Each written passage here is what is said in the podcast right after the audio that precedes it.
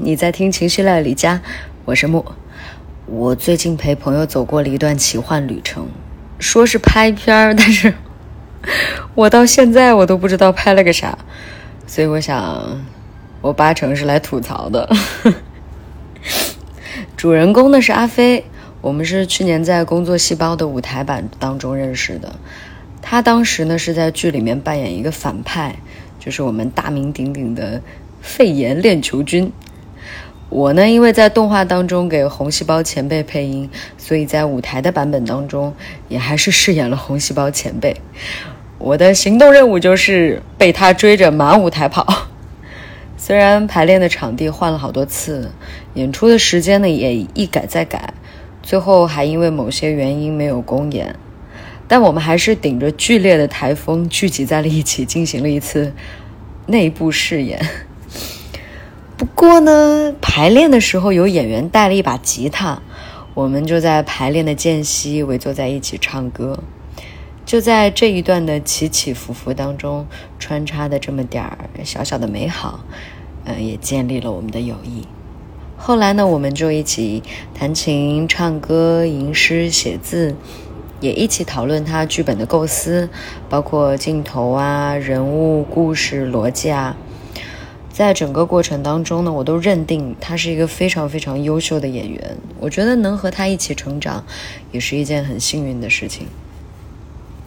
然后就到了疫情之后，他说他想做一个比较个人化的小片子，然后其中的一段戏呢是要跳水，他就想到了我们家楼下的那个荷塘，在现在这个季节。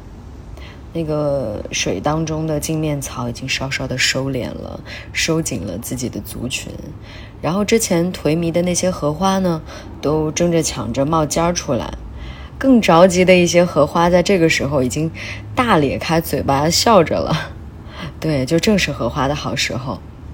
拍摄这个场景的时间呢，刚刚好是我下班回家之后，我就正式成为了阿飞剧组的一块小砖头。他们在来的路上了，然后我的手机就开始叮咚叮咚的响，叮咚，你家有手电筒吗？叮咚，有多余的浴巾吗？毛巾也可以。叮咚，充电宝有没有？叮咚叮咚，他的消息接踵而至，我瞪大了我的双眼，我内心充满了疑惑，就是说，大艺术家是不是只在乎灵感，什么准备都不做？把所有的事情都交给我，还有半个小时就要拍嘞，丢给我一大堆的问题让我去处理。妹妹在旁边听着我吐槽，她笑了，她说：“你应该去跟他说呀。”然后我就气呼呼的去准备他要的东西。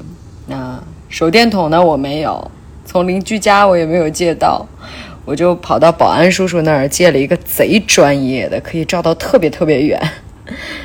保安叔叔千叮咛万嘱咐跟我说，不要把电用光，因为他晚上巡逻还要用。他们只有这一个手电筒，哇，太珍贵了。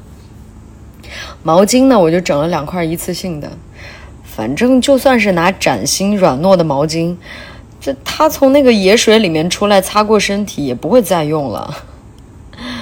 啊，把这七七八八的搞完，然后我收获了我的第一个身份——场务。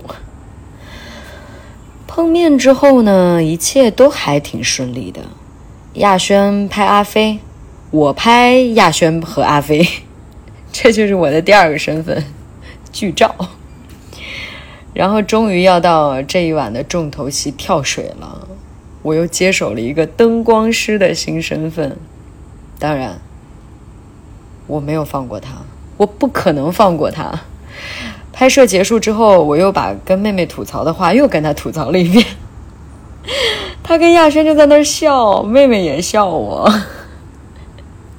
他们都知道，就算是我骂骂咧咧的，我也都把事情搞定了，对吧？过程也挺开心的。到了第二天，我下班呢又被他 call 了，这次他是要临时找演员。也是巧了，刚好雨薇在我身边，就被我给绑到了现场。然后我又好像是一个演员经纪了。我在现场看到阿飞，除了做演员、做导演之外，还要跑来跑去考虑很多很多别的问题，我也闲不住，我就一会儿操心操心这个，一会儿摆弄摆弄那个，然后就被大家一致评价我非常有制片的样子。这下我喜提了，嗯，我们数数啊，喜提了场务、剧照、灯光、演员经纪、制片。这一众身份，颇有一种技多不压身啊！以后只要影视行业活着，就有我一口饭吃的感觉啊，也是有点快乐啊。阿飞这个戏呢，说说这个戏啊，在他自己的脑海当中是非常非常具象的，但是确实没有剧本。大概定下了拍摄场地、拍摄人员，我们这一大帮朋友们就都以他为中心，配合着他。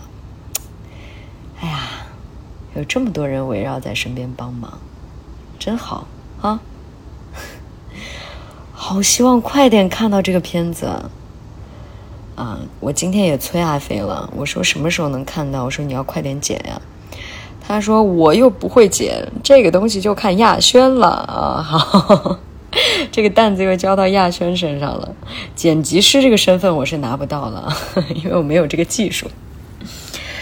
嗯，不知道你有没有兴趣？不过如果有消息了，我会告诉你的，好不好？